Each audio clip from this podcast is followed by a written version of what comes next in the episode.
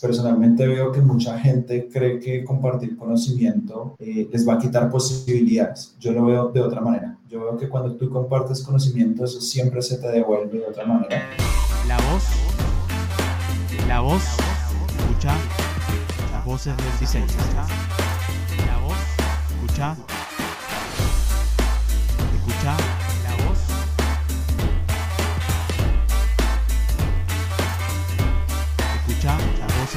Voces del Diseño. Hola y bienvenidos a Voces del Diseño. Yo soy Nico Suárez y hoy estoy acompañado por Johan Villalba, UX Designer en Mercado Libre. También realizó un curso en conjunto con la plataforma Creana y es Figma Community Advocate en Friends of Figma. ¿Cómo estás, Johan? Bienvenido. Hola, Nico. Muy feliz, muy encantado de estar aquí en este programa, en tu podcast. Me encanta el contenido que vienes haciendo y pues las historias que vienes contando de muchos colegas del diseño.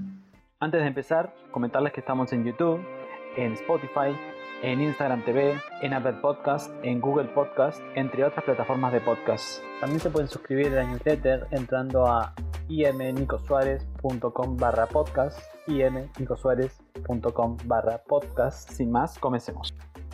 Johan, ¿cómo fueron tus comienzos en el diseño y qué es lo que estás haciendo ahora en este momento? Bueno, pues eh, realmente cuando echo para atrás y pienso cuál fue, qué, fue lo primero que pasó, eh, mi papá, él trabaja haciéndole mantenimiento a los computadores y, y, él lo venía haciendo desde, desde mucho tiempo atrás, entonces quiere decir que yo más o menos a los 10 años ya tenía un computador, eh, entonces estamos hablando de que hace mucho, hace, hace, hace, cuando yo tenía 10 años, esto, 15 años, más o menos, digo, 17, 18 años, pues era bien complicado que, que, un niño de 10 años ya tuviera un computador y que tuviera aquí en Latinoamérica acceso a, a programas y demás.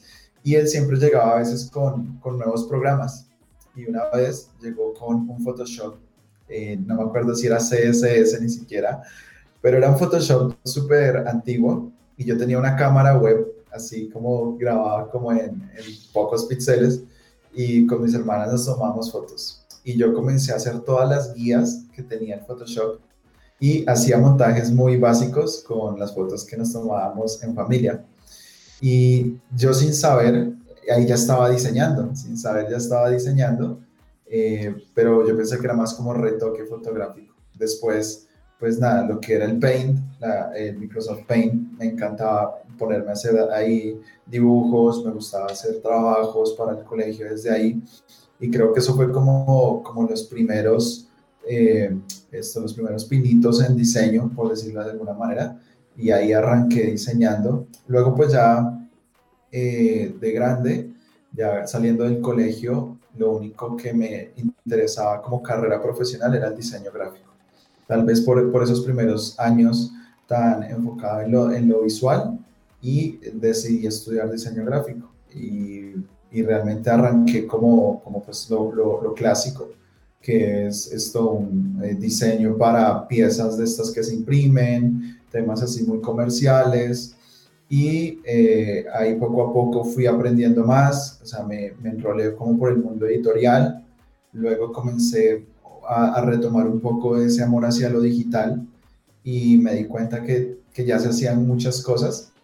Tuve la oportunidad de comenzar a trabajar en una agencia digital que veía solo aplicaciones y páginas y bueno, ahí fue como donde me, me comencé a interesar muchísimo más en todo lo digital. En esa época no hablábamos de UX, no hablábamos de UI, lo único que existía era como el tema de accesibilidad, el tema de, de arquitectura de información y todo era diseño web.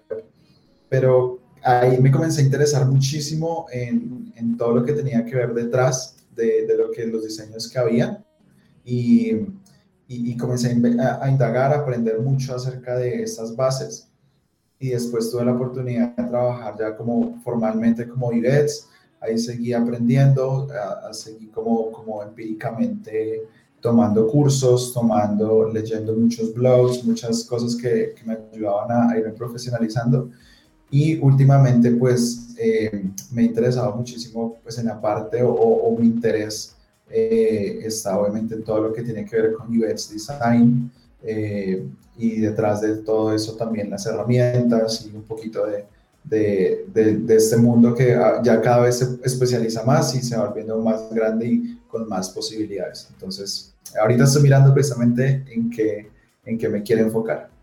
Más buenísimo, eso está súper, porque, en algún punto siempre fuiste un diseñador cuando arrancaste con, eso de, del fotomontaje. Y yo me acuerdo, me acuerdo también de chico, me acuerdo que dibujaba en el Paint y estaba de más. Entonces, como, ¿qué puedo hacer? O era jugar algún jueguito o eh, de repente dibujar. Yo me acuerdo que en, mi caso, mi padre tenía, no sé, no, nunca supe por qué lo tenía instalado. Eh, tenía un Corel instalado en la compu y me acuerdo que, que me gustaba jugar con unos, con unos pinceles que tenía el Corel que eran como medios 3D, como eran como medios raros, que generaban como una, como una masa y hacía cosas raras ahí con eso. Pero sí, súper, súper interesante. La verdad que está, está bueno. Sí, y, y, lo, lo chistoso era porque mucha gente cree que el diseñador ilustra por defecto o es muy bueno en dibujo y yo era muy bueno en, en, los programas, pero cuando me ponían a dibujar, eh, realmente hacía, eh, pasaba, pasaba la vergüenza porque no era la, la, la que calidad, sí habían ciertas bases, pero,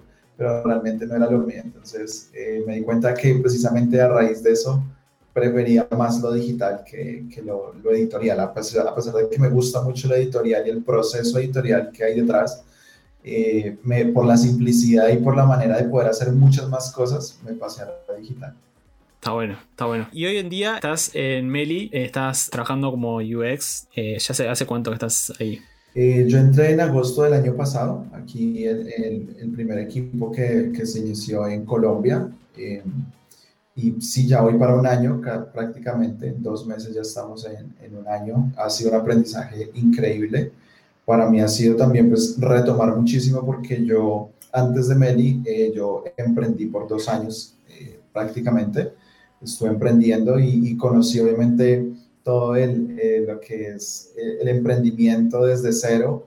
Y, y, a pesar de que seguía diseñando mis propios productos, estoy diseñando para mis emprendimientos, estar en Meli me ha ayudado muchísimo también a retomar ese como esa cadencia de trabajo en equipo, de, feedback continuo, y además que Meli tiene esa cultura de, de, experiencia de usuario, no podemos decir que es como Meli tiene un equipo de experiencia de usuario, no, sino que dentro de Meli la cultura es la experiencia del usuario. Entonces ha sido un reto, un aprendizaje muy grande también para mí, porque me, me reta muchísimo. Hay gente que por años yo he admirado y que siempre quise siempre dentro de mis metas, las más locas, era trabajar en Meli, porque Meli no había llegado a Colombia y siempre perseguía ofertas que eran en Buenos Aires, pero, pero se, se, hizo ese sueño realidad y además pues porque creo que aquí hay un nivel muy alto para seguir aprendiendo.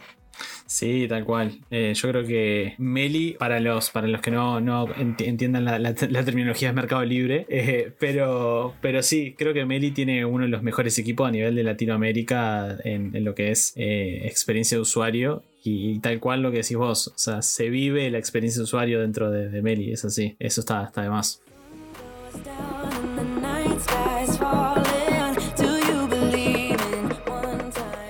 Hablando de todo, de todo un poco, hiciste un curso en, conjunto con eh, la plataforma Creana. ¿Cómo fue que llegaste a, realizar esa, colaboración? Bueno, pues eso es algo muy como muy eh, casual, por decirlo así, cosas que no perseguí nunca.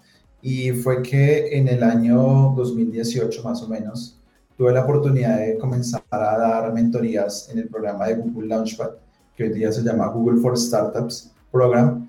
Y eh, eh, esto es un programa que tiene Google para dar asesoría a startups que ganan ciertos concursos. Se alían muchas veces con concursos de, de diferentes índoles como, no sé, eh, venture capitals o cursos que, o esto, perdón, organizaciones que hace de parte de, de, algún ente del Estado y, y, lo, lo, que hace Google es llevar expertos en diferentes áreas para ayudarles a esas startups a mejorar sus productos, sus servicios, sus soluciones, etc. Y en ese año yo comencé a dar esas mentorías a diferentes startups y me comenzó a apasionar muchísimo cómo solucionar problemas. Entonces vi que muchos llegaban con esa idea, no, encontramos este problema y esta es nuestra solución. Y me gustó como, wow, o sea, hay, hay, hay muchos problemas, hay muchas soluciones, se identifica mucho con lo que yo había visto. Y ahí como comencé a trabajar un poco con eso, eso me dio más visibilidad, eh, como a nivel, a nivel de esto de, de, redes y demás. Y un día me llegó un mensaje acerca de que si quería compartir un, un, un curso, si queríamos hacer un curso. Y en esa época lo que yo más cercano tenía era todo lo que es la metodología Lean, que la metodología Lean es precisamente encontrar la manera más eficiente de solucionar problemas y eh, yo les propuse hacer ese curso basado en, en cómo generar un prototipo, una solución eh, de manera rápida basado en, en esa metodología. Así que eh, el curso básicamente es eso, fue, fue una experiencia genial. En esa época todavía no habían estudios aquí en Bogotá, eh, únicamente estaban en Lima y en México, así que tuve la oportunidad de viajar a México. Y fue toda una experiencia porque era mi primer curso, siempre me, gusta la enseñanza y siempre me ha gustado compartir conocimientos. Y me había preparado de alguna manera haciendo, eh, esto, dando cursos de design, es de design thinking para, para, para personas nuevas. Yo sea eso y, y lanzaba los cursos por LinkedIn, habían había gente que me, me seguía, me daba hola y, y, hacía cursos de 15, 20 personas así y, y, eso me fue preparando pues para esa experiencia, que era la primera vez que hablaba frente a una cámara, la primera vez que comenzaba a desarrollar un material mucho más enfocado en enseñanza y, y nada, fue una experiencia genial. Creo que las personas que han visto mi curso siempre me dan muy buen feedback Creo que eso es lo que, lo que más valoro porque me dan muy buen feedback, me dicen que la metodología de las clases fue genial, que se entendió muy bien. Ahí también aproveché y les hice como el onboarding en la herramienta Figma. Entonces fue algo muy bonito y a raíz también de ese, de ese, de ese curso, porque tenía que abordar una problemática eh, en el curso para resolverla. Eh, fue, muy, fue muy raro porque yo iba caminando por, por Ciudad de México y vi un animal en la calle, vi un perrito abandonado. Y dije, pero esto se replica en mi ciudad también. En Bogotá normalmente tú sales a la calle, a veces en algunos barrios ves perritos en la calle y comencé a investigar. Y ese fue el reto que resolví en ese curso y que hoy día también se ha vuelto un proyecto, una iniciativa en la cual estoy liderando. Entonces fue una experiencia doblemente gratificante porque sé que le añadió valor a los que han hecho el curso pero también me añadió valor a mí porque he podido emprender algo, una iniciativa a partir de ese curso. Genial, buenísimo. ¿Y cómo, cómo es que se llama la iniciativa? Así, de paso le damos eh, difusión también, está bueno. bueno, listo. El, curso primeramente se llama Prototipando con Metodología Lean. Eh, ahí lo encuentran en Creana. Es un curso intermedio, hay que tener bases de UX un poco y bases de diseño, pero está muy bien. Y segundo, la iniciativa eh, en ese momento se llamaba Adoptame, que era una aplicación que te permitía eh, adoptar de manera muy fácil, muy sencilla, con experiencias muy cercanas a lo que a los usuarios me gusta mucho retomar otras experiencias que, que uno ve en otras aplicaciones. Y básicamente tú podías encontrar un catálogo de animales, pero de, de animales domésticos, pero haciendo swipe estilo Tinder y tú, y tú decidías si hacías match o no.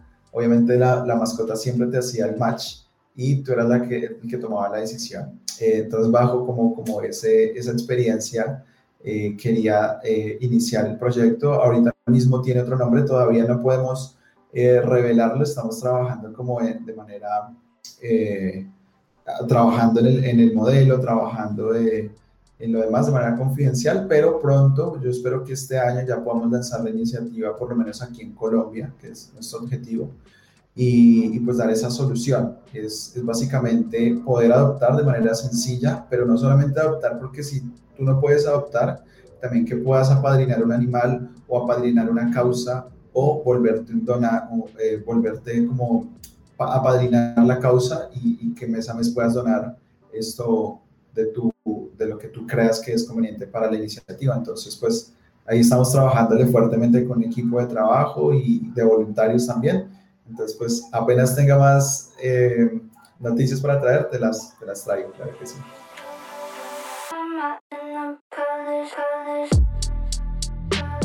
Johan, ¿hay algo en el diseño que, que te apasione particularmente? Eh, Sí, yo creo que a mí, a mí particularmente me encanta lo visual. O sea, yo soy muy visual y, y me gusta mucho hacer, hacer todo lo que tenga que ver con visual. Entonces, eh, si es interfaces, me encanta hacer las interfaces.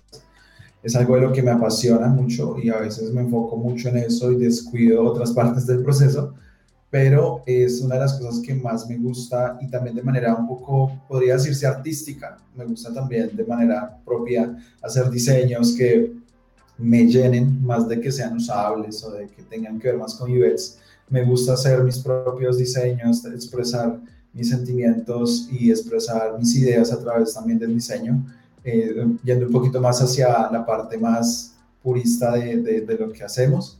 Y, y, eso es lo que más me apasiona, contar historias a través de lo que diseño. Me gusta mucho. ¿Tuviste alguna experiencia trabajando en el diseño que te haya marcado? Sí, sí, mira que justo cuando lo dices, a mí algo que me pasó mucho, o bueno, algo que me marcó muchísimo, fue un día hablando con, un, con el que era mi mentor en esa época de, de UX. Yo trabajaba en, en una de las empresas más grandes del mundo, por decirlo así, que es una cervecera. Y un día él dijo una frase que me marcó mucho. Y él dijo, es que esto que estamos haciendo, este diseño o esta interfaz que estamos haciendo, tiene que hacer mover la caja registrada. O sea, esto que estamos haciendo implica que alguien compre o no el producto y eso implica un ingreso para la empresa o no.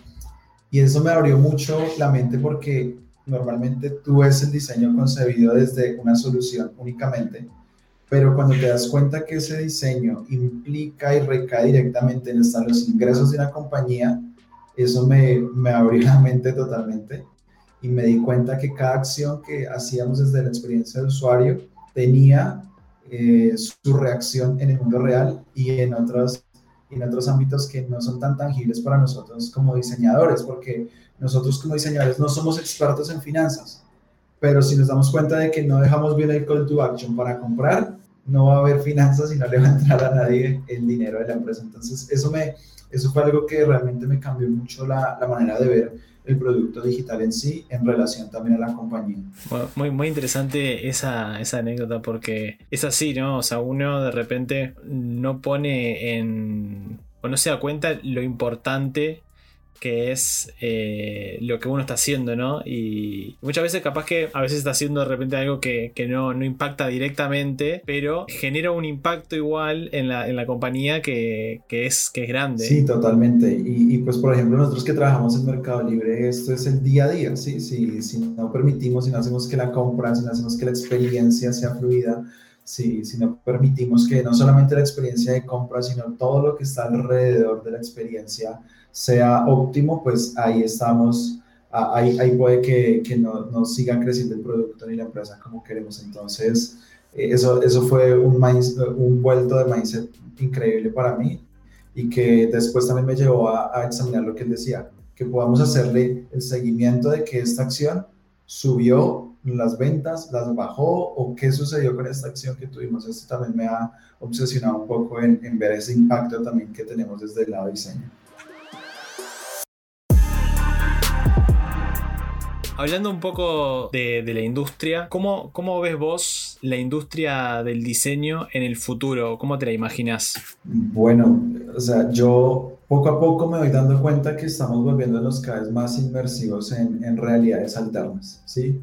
Esto que estamos incluso viviendo en medio de la pandemia es una realidad alterna donde, por ejemplo, todo el equipo en, Colombia de los que hemos ingresado no nos conocemos, y, lo único que sabemos de la persona que está eh, con el compañero o, el líder o el, manager es esa figura que tenemos, un cuadradito, y sabemos que eso existe. Entonces yo veo que cada vez vámonos, nos estamos yendo hacia realidades alternas y yo poco a poco veo también que estamos, eh, la tecnología también está permitiendo que podamos tener ese tipo de, de, herramientas cada vez más accesibles, eh, a la realidad virtual, a, virtual, a, la virtualidad y también hasta realidades aumentadas.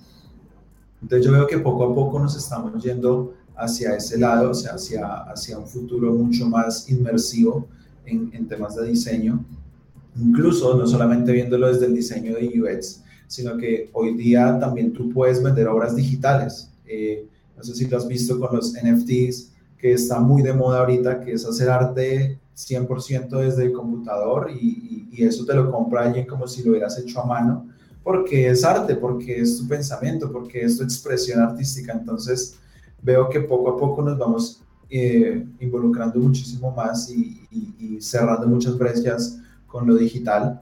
Eh, sí me preocupa un poco cómo eso va a cambiar los comportamientos como seres humanos. Eso creo que va a implicar muchísimo eh, en esos comportamientos. Y bueno, ya hay muchas teorías desarrolladas a partir de eso, pero creo que hacia allá vamos poco a poco eh, con, con, lo que hemos, hemos, visto hasta el momento.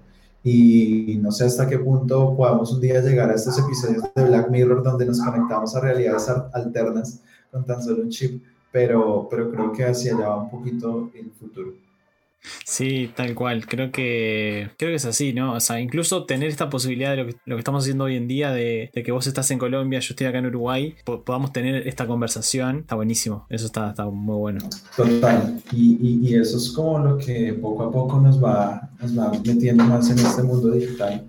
Incluso me preocupa, o, o no me preocupa, creo que también toma otro rumbo todo lo que tiene que ver con el diseño editorial, piezas editoriales que, que antes esto teníamos más a la mano, poco a poco se ven más escasas, se vuelven más como eh, obras eh, de culto, por decirlo así, porque ya poco a poco vamos abandonando más lo editorial, nos más digitales y valoramos más eso por encima de lo que, de lo que es lo análogo. Sí, tal cual, tal cual. Yo la, otra vez miraba en LinkedIn, no me acuerdo qué empresa era, que aprovechaba lo que era la interfaz de, Google Meet y las caras de las personas que, aparecían las metía en como en personas virtuales y era como que vos estabas con, unos lentes de realidad aumentada o realidad virtual y te simulaba que vos estaban todas las personas sentadas y aparecían las caritas eh, puestas en cada lugar como en un, como una silla y eso está súper alucinante, ¿no? Porque es como empezamos a a, vivir la, virtualidad.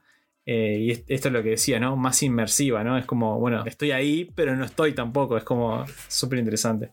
Sí, y, y, luego eh, todos estos gigantes tecnológicos también están, están queriendo entrar en esto. No sé si por ahí viste que Facebook ya viene desarrollando súper fuerte esta, esto de realidad eh, virtual. ellos compraron esto, incluso una compañía que que es la que desarrolla estas gafas, que es Oculus. Y, y, poco a poco, pues ellos también están viendo ese futuro hacia allá y, y, yo he visto también esto, muchos videos, muchas cosas que también como que lo llevan a uno a pensar en que poco a poco estamos yendo ese camino. Y, y, esta pandemia nos ha demostrado que podemos seguir funcionando sin vernos, podemos seguir trabajando sin vernos físicamente, pero que también tiene sus desventajas. Entonces, pues... Eh, creo que, que, eso es un tema muy chévere para discutir y, y, para seguir observando, porque finalmente también dependemos mucho de la tecnología y del acceso a, a ella. Sí, tal cual. Y, y, creo que cada vez nos hacemos más dependientes de esa tecnología, ¿no? Porque capaz que hace unos años atrás, de repente, si no tenías un celular, no pasaba nada, y hoy en día no tenés un celular y es como que no sabes por dónde comenzar, no, no tenés, eh, querés buscar una dirección y de repente no sabes o querés llamar a alguien y no te acordás. Creo que hoy en día es como, como que la tecnología se, está haciendo un poco dependiente. Sí, totalmente. Pues eh, el solo hecho, por ejemplo, de, de, pensar que se va masificando más el acceso, eh, todavía hace falta muchísimo, muchísimo para que la mayoría de la gente esté conectada a Internet, por, por lo menos pero el solo hecho de que ya en tu casa, en, por ejemplo en mi casa y en la mayoría de contemporáneos que, que, conozco, no tenemos un teléfono fijo. Nosotros ya nos llamamos a un teléfono fijo. Y hace poco hablé con mi abuelita y me dijo, dame tu, tu teléfono. Y yo, no, es mi celular. O sea, o, dame tu número de, fijo. yo, no, es que nosotros no usamos teléfono fijo. Y, y lo mismo con la televisión. Entonces, muy poca gente todavía se conecta pues a, a ver televisión eh, de, de, banda o de o esta satelital. Hay muy pocos, digamos, en mi caso, la mayoría de gente que conozco prefiere eh, el YouTube, prefiere Netflix, prefiere todas esas plataformas. Entonces, poco a poco se van masificando otras, otros, otras, otras tecnologías que antes no teníamos y vamos abandonando otras.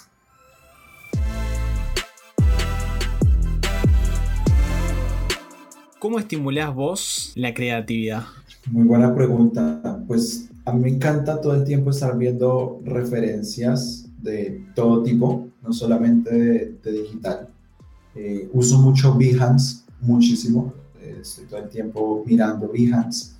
Eh, también me gusta mucho ver proyectos de personas que, que, también están haciendo cosas que a veces no son tan usables, por decirlo así, pero que son interesantes. Entonces entro a esta página que se llama Awards con www Awards y, me encanta ver como también esos, esos, esos proyectos que utilizan tecnologías de, de, de, los navegadores que casi ninguna eh, página normal usaría. Me gusta muchísimo mantenerme también en lo más artístico como en eh, ilustración o arquitectura, me encanta la arquitectura, entonces también sigo muchísimo perfiles en, en, en, Instagram que hacen arquitectura, que hacen ilustración. Tengo un perfil exclusivo pues de mi parte profesional donde solamente sigo diseñadores, sigo todos esos perfiles, así como que sé que me pueden ayudar a, a seguir aprendiendo o, o inspirarme y, y, de esa manera también mantengo como la creatividad eh, alimentándola, ¿sí? Y me gustan también los proyectos de tipografía, me encantan las nuevas tipografías. Entonces todo el tiempo estoy mirando esos proyectos de tipografías que no, no usaría uno nunca, pero me gusta mucho como esa creatividad, creo que eso es lo que, lo que alimenta mucho mi creatividad día a día.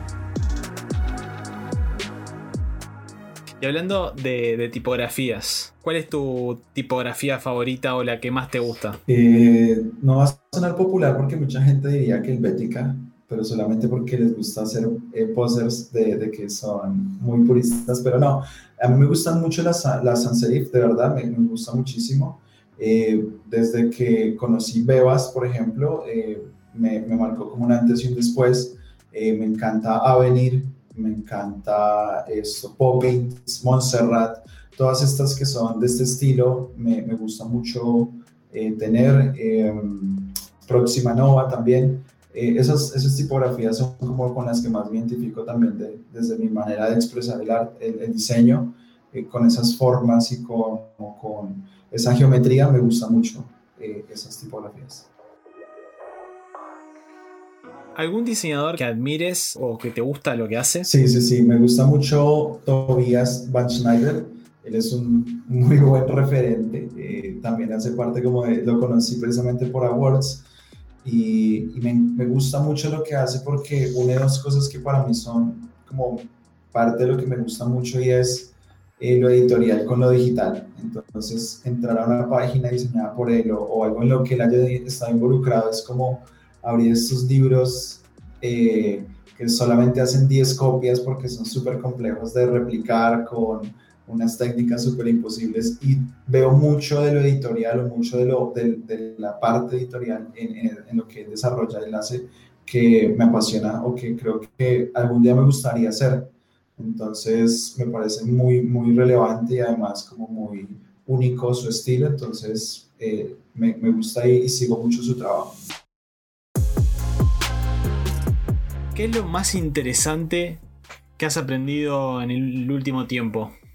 Me, me, ha, me ha, apasionado últimamente mucho todo lo que tiene que ver con el café. Eh, y más siendo Colombia un país cafetero, creerás que es muy poca la cultura del café que tenemos en Colombia.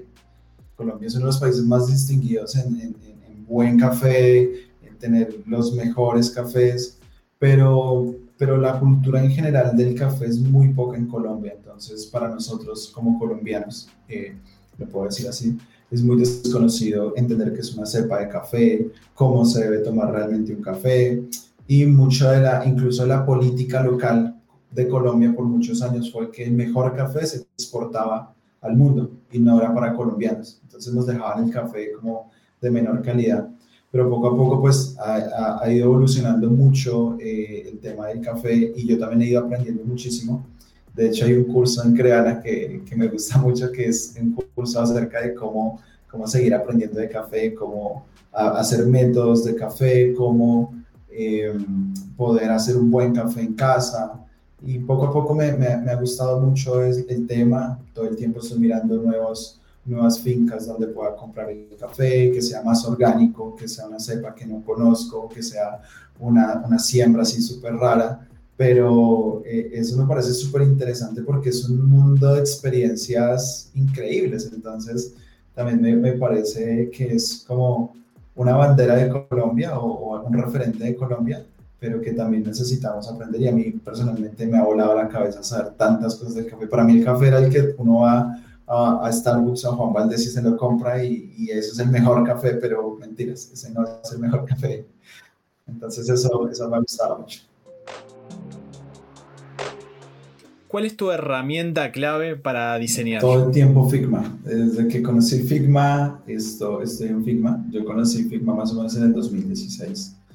Y lo conocí porque en esa época yo no tenía un, una computadora Mac, tenía solamente una, una PC normal con Windows y me limitaba el hecho de no tener Sketch. Entonces, cuando conocí Figma y me di cuenta que lo podía usar en cualquier dispositivo, que era en el, navegador y demás, desde ahí arranqué a usar Figma y me apasioné pues por, por, por, la herramienta y poco a poco ver que se iba mejorando, que se iba mm, eh, esto, pensando mucho más en, en, el producto digital, en todos lo, los fundamentos, entonces desde que la, la conocí no he resultado y, y, por eso pues me encanta esta herramienta, la, la llevo tanto conmigo y la, y la comparto siempre que puedo pues con los diseñadores que están a mi alrededor.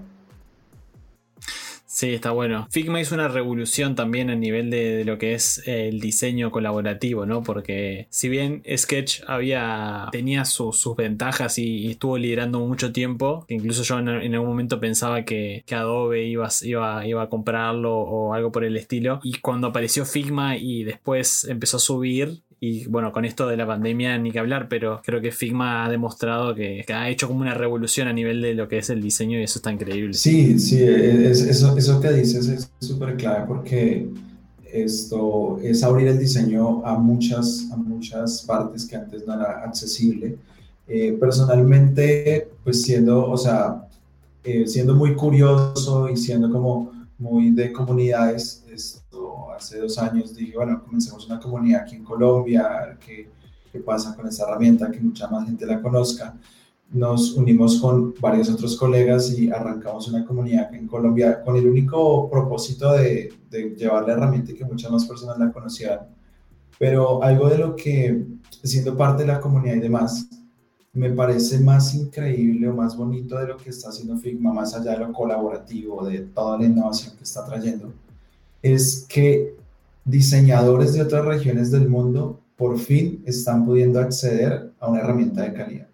Y te lo digo con diseñadores de la India. Las comunidades más grandes de, la, de Figma están en la India, en Bangalore, en, esto, esto, en Asia también, en Singapur, en África, eh, Laos, bueno, una cantidad de ciudades y de países donde tú antes no escuchabas de diseño de productos. O sea, era, era Estados Unidos, Europa y algo de Latinoamérica en México y, a, y Argentina. Y hasta ahí para de contar. Y, y, me parece increíble que poco a poco yo veo como mucha más gente comienza a, a entrar y estos lugares del planeta donde no había, no había, no había la manera de acceder a una computadora Mac, pues yo veo diseñadores eh, en África con una computadora súper vieja en Figma y haciendo mitad, mitad en, en medio de, de, de, de, la pobreza, porque es así, eh, y, y, abriéndose un espacio y entrando a un mercado donde nunca habían podido si no fuera por una herramienta. Entonces creo que más allá es esa inclusión social también eh, que yo veo que está haciendo una herramienta como esta, al ser gratuita y al ser multiplataforma trackpad o mouse? Eh, a ver, es como un, un eh, es como una lucha y una guerra, ¿no? Porque hay gente que prefiere el trackpad por muchas cosas. A mí a veces me hace falta. Yo ya llevo eh, prácticamente un año usando un mouse vertical para probar ergonomía porque quise probar algo diferente. Eh, personalmente me gusta mucho como, como ir poco a poco mejorando mi escritorio, mi, mi, mi lugar de trabajo y llevo un, llevo un buen tiempo usando este mouse vertical y la verdad me, me, ha gustado mucho porque se siente realmente el cambio, la muñeca descansa muchísimo del día a día, antes me pasaba que con el trackpad, si la muñeca ya al final del día mover solo varios dedos al tiempo es como, como, como muy tensionante. Y, mira que me ha ido muy bien. Eh, sí extraño mucho porque me gustan mucho los gestos de agrupar, de hacer algunas cosas muy chéveres que tiene eh, el Mac con el trackpad, pero, pero no, no he sentido que, que me haga falta tampoco. RGB o CMYK? Uf, ahí también HCL. Ah, ese es el nuevo que está de moda. Eh, no, eh, personalmente me gusta mucho el CMYK por mis inicios. Me trae mucha nostalgia pensar en esos cuatro colores que luego se convertían en toda la gama de colores en, lo impreso. Y desde ahí me, me, enamoré del CMYK, entonces siempre he sido muy CMYK en, en lo análogo. ¿Qué cosa siempre tiene que haber en tu escritorio? Uf, eh, mm, yo diría que mi, mi Kindle.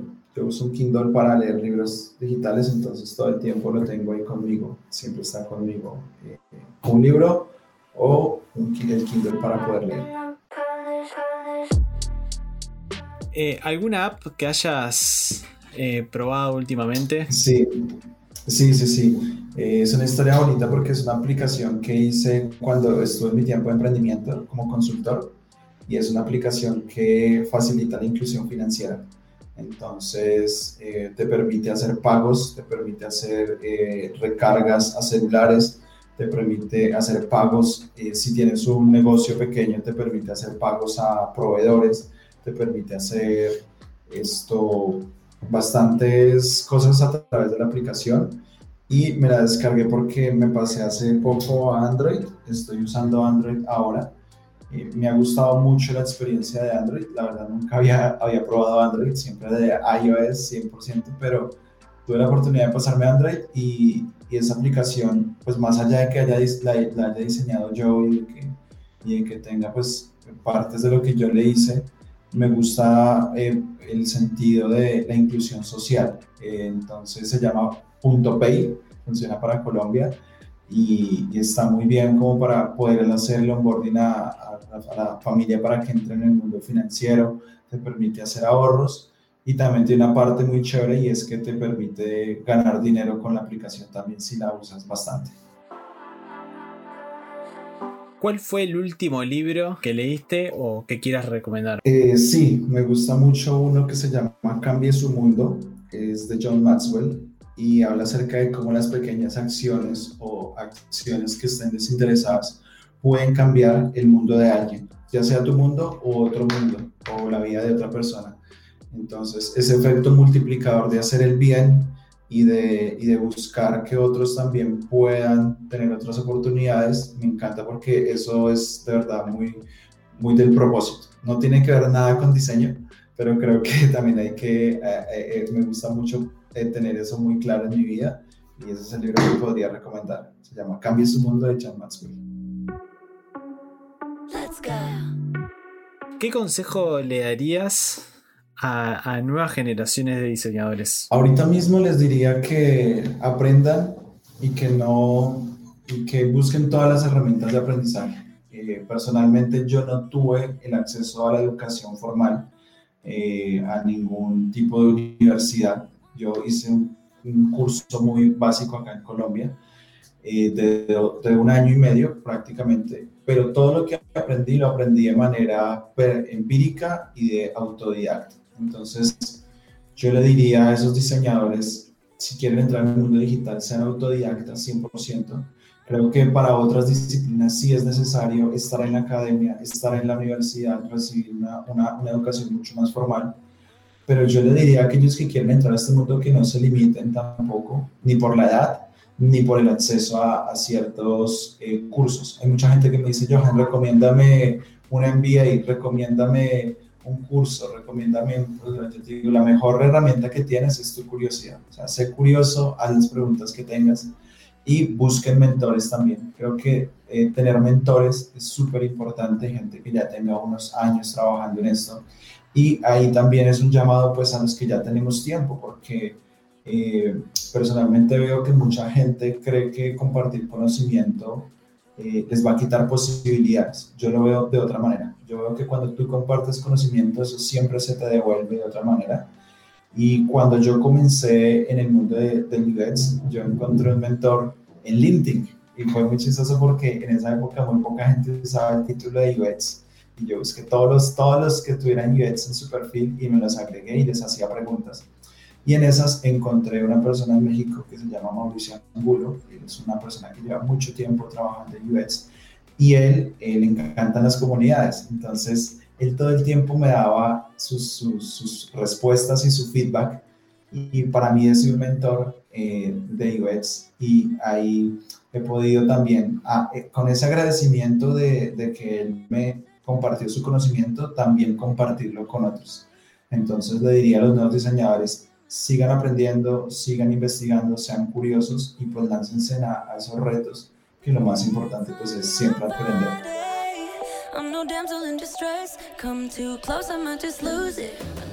Eh, en esto de, de, que, bueno, seguir creciendo y que hayan más voces del diseño, eh, me gustaría que nomines a otro diseñador eh, para que esté del otro lado respondiendo las preguntas. ¿A quién nominarías?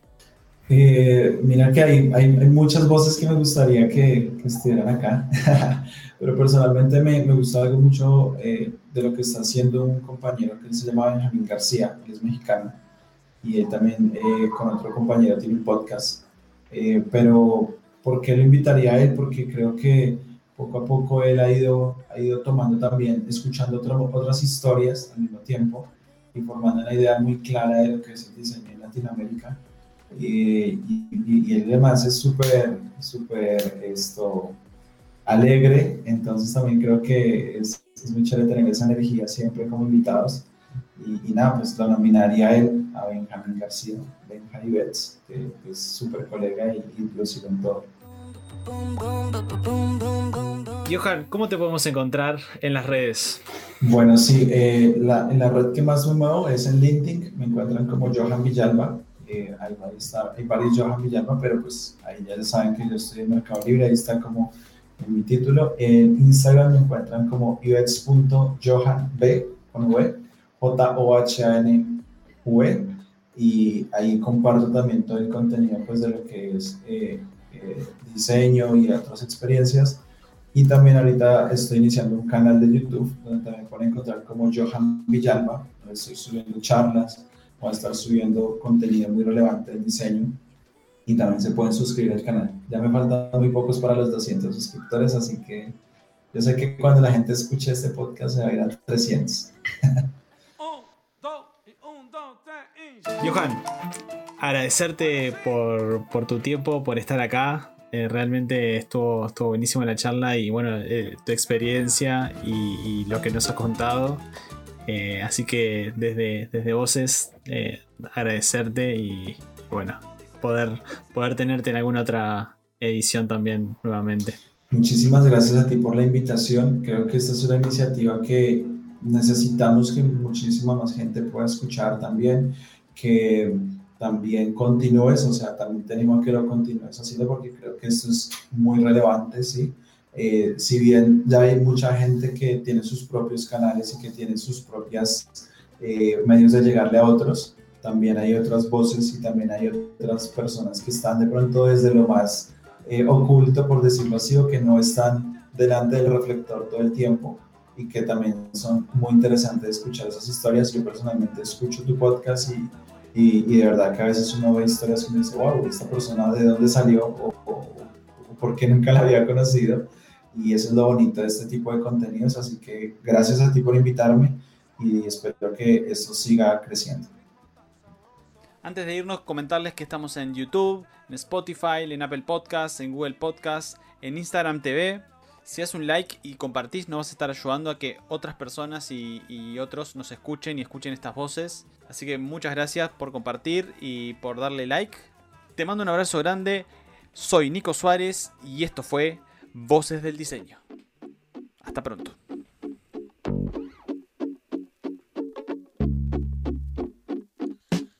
Escuchaste.